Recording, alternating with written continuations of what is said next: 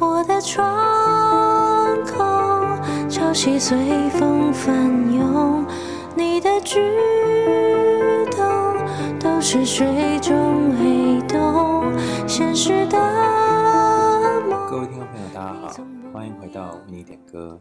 刚刚大家所听到的是 KP 所演唱的吴青峰的《太空》。我们上周点播的歌是一样是青峰的，叫做《太空人》。然后这次是太空，因为我孤陋寡闻，还想说，嗯，这两首不是同一首歌吗？后来才发现，原来是截然不同的两首歌，描述的内容也完全不一样。那今天跟大家分享这首歌的伙伴呢，是一位叫做小红帽的点播者。那他想要说说他跟一个还没有在一起，可是实际上。心却已经陷进去的人之间的感情，有点像是那种暧昧到了一个阶段，可是最后却没有给彼此承诺的关系。让我们来听听由小红帽提供的故事。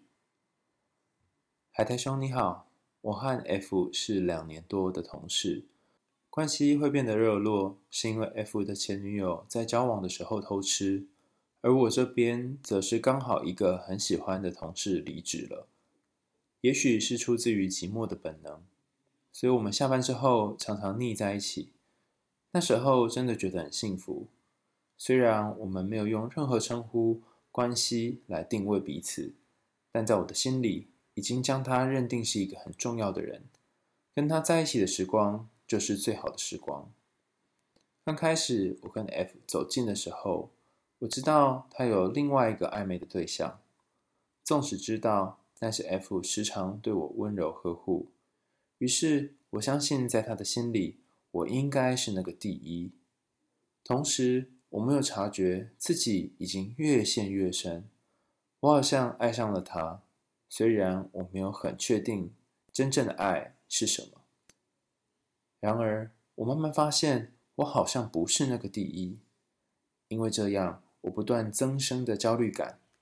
我常常问他说，我和那个女生谁比较重要？而他总是含糊带过。过了没多久，我发现他会欺骗我，明明是和那个女生出去，却会跟我说他在忙其他的事情。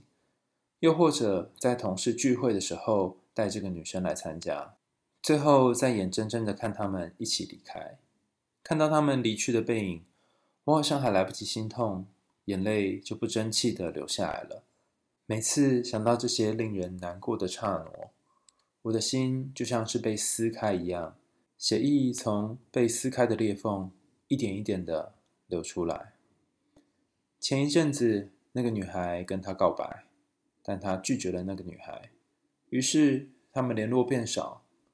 我不知道 F 拒绝他真正的理由是什么，在 F 的心里，我好像变得比较重要了，但我还是会怀疑他们。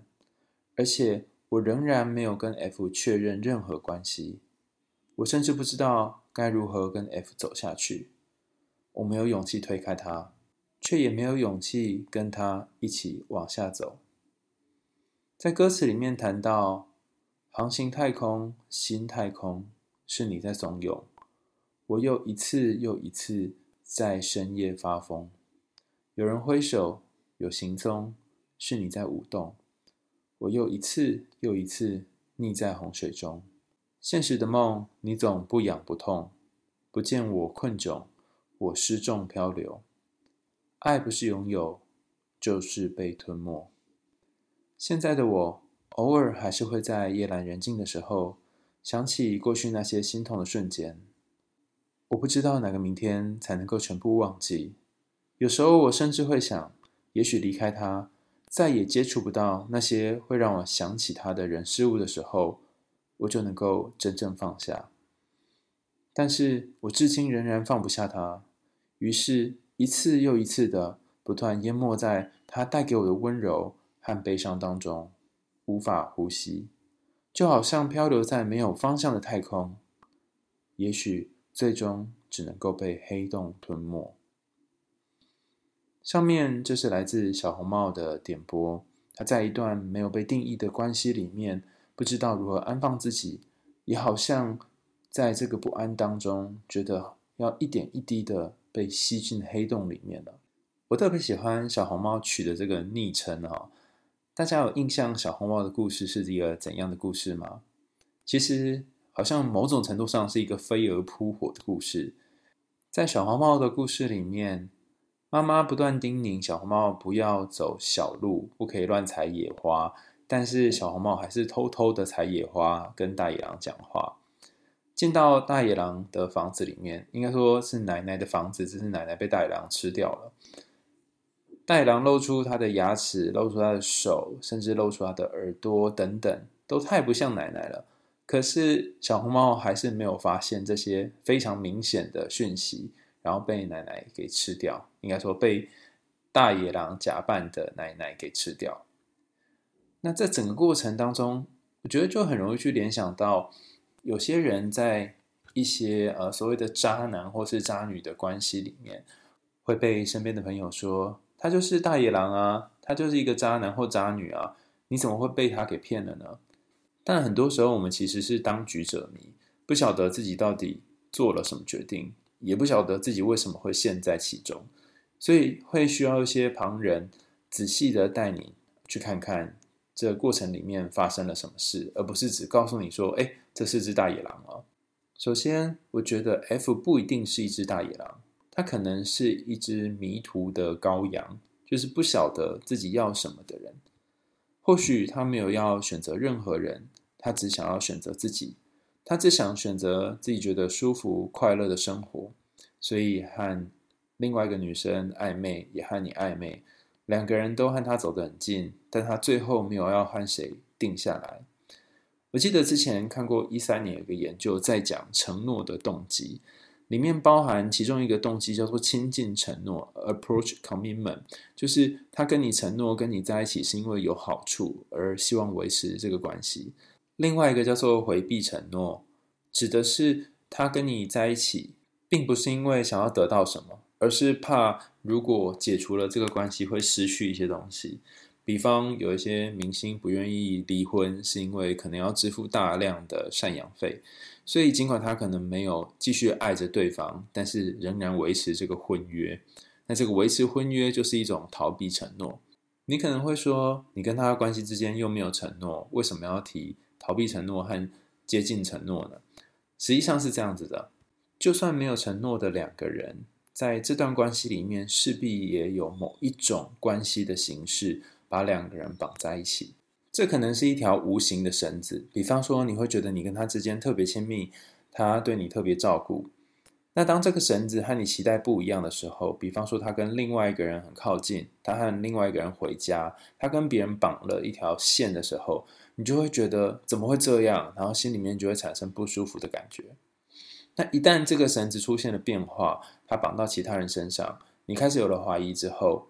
他跟另外一个人断了这条绳子，再回来跟你绑在一起，此时就会产生信任的问题。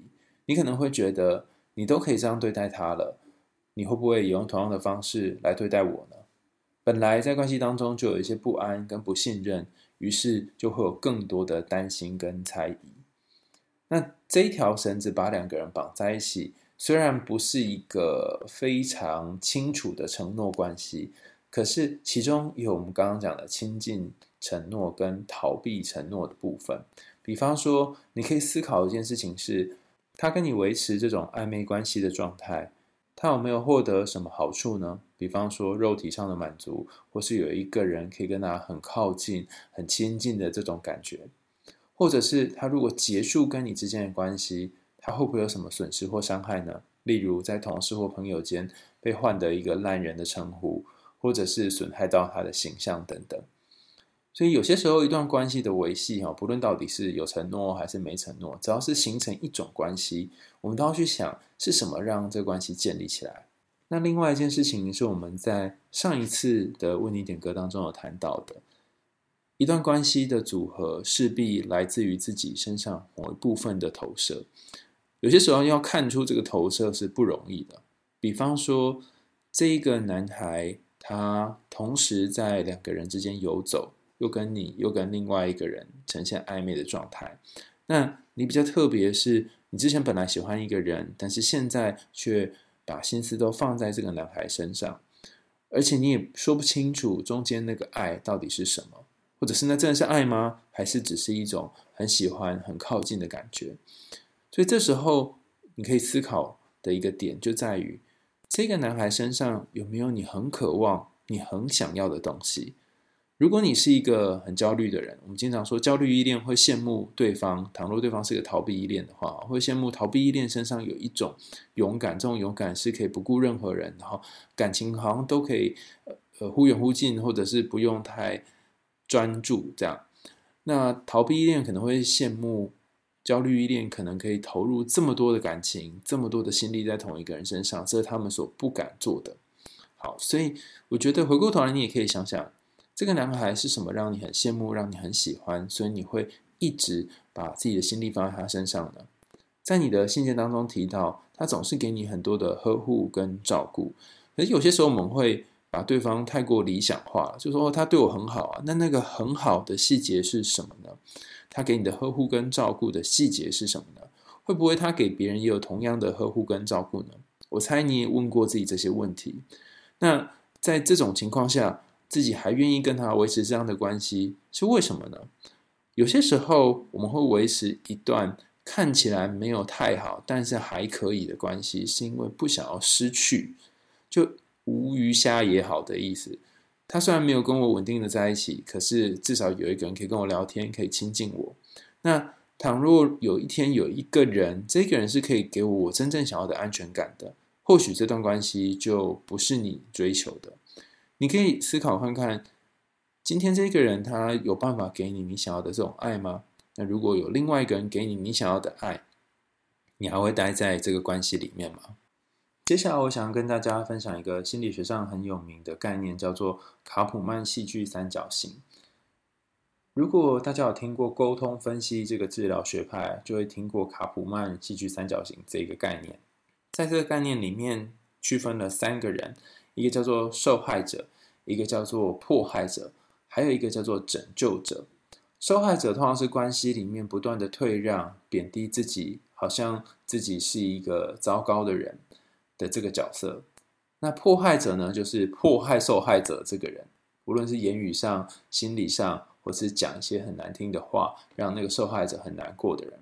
长期下来，这个受害者可能会习惯扮演受害者的角色。比方说，对方跟他讲话的时候，可能并没有任何的恶意，但他会设想对方有某种恶意，借由这种方式，自己就可以站在这个受害者的位置。同样，迫害者也很容易把对方放在那个受害者的位置，可能在日常生活当中不知不觉就把对方贬低到某一个地方，然后不自知。那上述的这两个角色，其实一个巴掌不会响。所以两个人当中要有一个人扮演受害者，一个人扮演迫害者，这样才有可能构成一个戏剧，就是他打你，然后你被打这样。那既然叫做卡普曼戏剧三角形嘛，哈，就表示还有另外一个角。那另外一个角是什么呢？由于卡普曼戏剧三角形是 Stephen Karpman 在一九六八年提出来的理论，距离今天已经非常遥远了啊。所以后来的人有增加或是调整不同的角色。不过在第一个卡普曼所提出来的角色当中的第三个人是什么呢？就是所谓的拯救者。他可能是拯救那个受害者，比方说他看那个受害者好可怜哦，所以就去帮忙他；他看那个受害者好需要协助哦，所以就伸出援手等等，这就形成了一个受害者、迫害者跟拯救者的三角形。那刚刚说，因为这是距今久远嘛，哈，所以这个三角形被应用在各个不同的地方。有人认为，除了受害者跟迫害者之外，还有另外一个角色叫做旁观者，就是两只手插着，然后你再看，哼，看你们能够玩出什么。还有人是把这样的关系放在三角关系当中，这里的三角关系不一定是劈腿者、原配，还有第三者，也有可能是像。也有可能是像小红帽在信件里面描述的一样，小红帽喜欢上一个男生，但是这个男生跟另外一个女生很靠近，然后小红帽很在意男生跟那个女生之间的关系，这样也算是一个三角关系。那不论如何，倘若你在三角关系当中受困，哦，怎么样才好呢？我记得之前我们有一段时间跟陈静怡心理师合作，那本书叫做《三角关系完全手册》，不过已经卖完了，所以目前停售当中。那在这本《三角关系完全手册》里面谈到一个概念，就是你永远无法去处理对方和另外一个人之间的关系。比方说，你可以想象有一个三角形，左下角是你，然后上方的这个位置可能是你喜欢的这个男生，然后呃右下角是这个男生。同时在暧昧的另外一个女生，所以可以想象吗？好，倘若你是一个女生的话，就是左右下角都是女生，然后上面那一个顶点的位置是男生，这样。那这三个顶点分别站着你们三个人，你跟这个男生的关系如果是一条线，你跟那一个你不认识的女生的关系如果是一条线，然后那个女生跟那个男生的关系如果是一条线，这样就有三条线嘛，于是就三个边。然后你可以想象一下，在这样的三角形当中，你真正可以影响的是哪一条线呢？其实，如果你仔细想一想，就会发现，只有你和那个男生之间的这条线是你有办法影响的。另外两条，不论是那男生和那女生的关系，或是你和那女生的关系，能够影响的几率其实是微乎其微。当然，你也可以去调整你跟那女生的关系。可是，如果这个调整是为了来改善你跟这个男生之间的关系的话，会变得非常奇怪，好像在操弄一个什么的。所以，当你发现对方跟另外一个人比较要好的时候，或许你真正要处理的，并不是想要那个女生怎么样才会跟那个男生不好，而是自己要怎么增进你们两个人之间的关系。讲起来好像很简单哈，但是实际上操作起来非常困难。我相信很多人都曾经有一种经验，是你越努力想要去经营这段关系，可是却发现对方离你越远。那当你放手，甚至你不想要再花任何力气的时候，对方好像又回来了。那难道是传说当中的欲擒故纵吗？其实不是这样子哦。其实我觉得比较好的解释是，当你抓紧一个东西的时候，被你抓的那个东西，他会觉得很不舒服，然后很想跑走。这里的抓并不是指说你要控制它哦。可能我遇过的情况，例如说，呃，A 他因为很关注 B 的动态，然后很想要跟 B 在一起，所以时不时会关注 B 在社群上面不同的互动状态，然后他贴的文章，然后并且跟他讨论哦，他贴了什么文啊，然后想办法跟他勾起话题等等。但 B 可能就会觉得在这整个过程当中很烦躁，然后会觉得为什么你需要不断不断的去想这些话题？那本来两个人就像是一般普通朋友一样，可是在这整个过程当中，B 可能就会觉得好像你有点靠我太近了，然后不想要这么近，然后 B 可能就会渐渐疏远。在上面这个过程当中，你就会发现，其实从头到尾 A 没有做出什么控制的事情，他只是把 B 在社群上面写的一些内容拿出来，变成他们聊天传讯息的话题而已。但尽管是如此，B 还是觉得好像被逼到了一个位置。那为什么会这样呢？其实就是来自于两个人对于关系的期待不一样。倘若 A 跟 B 之间期待关系的距离，B 的期待是十公分，但是 A 的期待是五公分。那么当 A 他往 B 越靠近一点，超过了五公分，变成四公分或三公分的时候，可能 B 就会开始觉得不舒服，可能他想要退到十公分的距离，所以两个人就会慢慢变得疏远了起来。那怎样才可以维持原本靠近的感觉呢？就是当 A 他愿意也退一点点，退到八公分或九公分，甚至十一、十二公分的时候，这个距离可能 B 会觉得舒服一些，然后他就可能再愿意往前进一点点。有人会说，那如果对方永远都不想跟我靠近，那我要怎么办呢？我要怎么样才可以跟他靠近呢？而且我很担心他会把另外一个人丢掉，会不会有一天也把我给丢掉了？我觉得这是一个很棒的问题，也是一个经常在我们心里面萦绕老半天，然后让我们会担心很久的问题。可是我们可以思考一件事情是：如果你跟一个人的关系是你不断的主动的去维系，然后想要跟他有某一种靠近，而对方一直想逃跑的话，那这样的关系还值得维持吗？如果你的答案是，我觉得也不妥，可是我无法停下来，就要回到我们刚刚一开始说的那件事情，就是是什么让你无法停下来？在对方身上有没有什么你很需要的东西？在《清风》这首歌里面谈到“太空”这两个字，让我想到两个要点。第一个是，有些时候我们跟一个人在一起，并不是因为自己好爱他，而是因为我们两个人内心都太空了。因为我也空空，你也空空，所以我们两个人心里面因为这个空空的感觉而相遇了，然后希望对方填补自己一些些。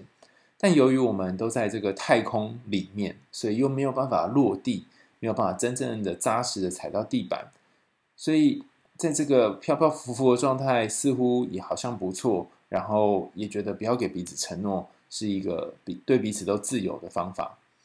但有一天，如果有一个人他真正踩到了地板，他真的觉得说，我好像想要还开始踏实的进行或者是进入一段关系的时候，另外一个人就会面临同样的抉择：我要跟他一起踩上月球表面吗？还是我们两个人就继续在这个空空的环境当中？那如果对方想要在地上，我就继续在天空上面呢？那？有些时候，一段关系进入了这样子的一个拉扯哈，当一个人他决定要 grounding 就落地的时候，另外一个人就得去面对我要不要继续和他走下去的困境。那当然可以透过各种操弄，比方说和对方维持一个距离，然后还是有联络，还是有一些轻蔑行为，但是永远不要给承诺这种方式来继续进行。可是总有一天，有一个人一定会心生不满，甚至会开始觉得不平衡。然后可能会逃回太空船上，或是就会逃回地球。所以，如果你不喜欢这样的关系，或是你不想要继续待在这样的关系里面，你有没有可能可以做一点什么呢？最后，我想要谈一个得不到的是最好的这种大家常常听到的话。有些时候，我们在一段得不到的关系里面，是因为想要对方选择自己。来证明自己是够好的，而不是因为真的好爱对方。我相信小红帽在这个男生他没有选择另外一个女生之后，其实心里面有松一口气的感觉，但是也觉得很困惑。这个困惑是：你跟一个人这么近了都没有选择他，那你跟我这么近，会不会最后也没有选择我呢？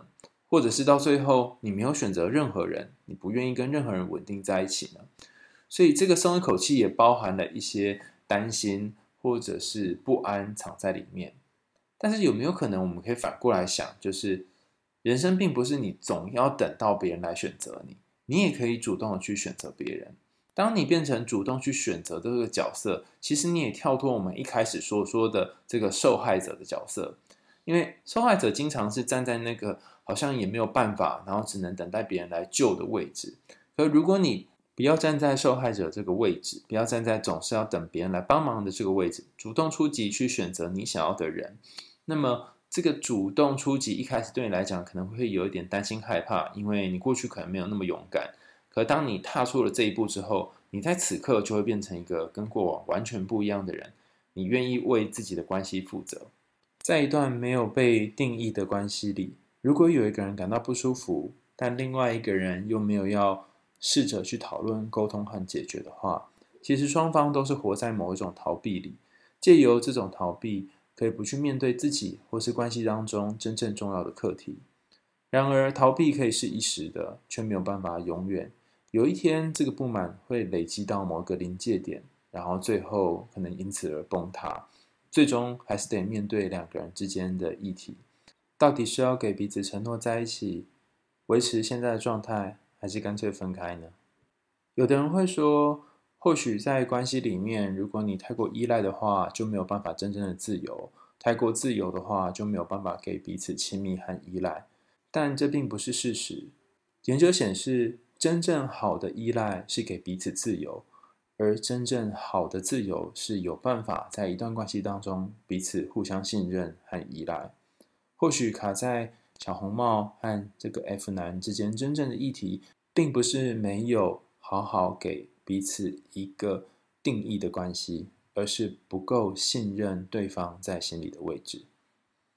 当两个人都可以去信任对方在心中的重要性，或许一切的答案都会柳暗花明。今天的为你点歌就到这里告一个段落啦，感谢大家的收听，也欢迎大家继续在我们的 show note 点选连结，点播你想要听的歌。你也可以留言告诉我或 KP，你听完这次节目之后有什么感觉和想法哦。我们为你点歌，下次见喽，拜拜。航行太空。心太空，是你在怂恿我又一次又一次在深夜发疯。有人回首，有行踪，是你在舞动。我又一次又一次，你在洪水中。我的窗口，潮汐随风翻涌，你的举动都是水中黑洞。现实的梦，你总不，见我困窘，我始终漂流，航行太空，心太空。是你在怂恿我，又一次又一次在深夜发疯。有人回首，有行踪，是你在舞动。我又一次又一次，你在洪水中。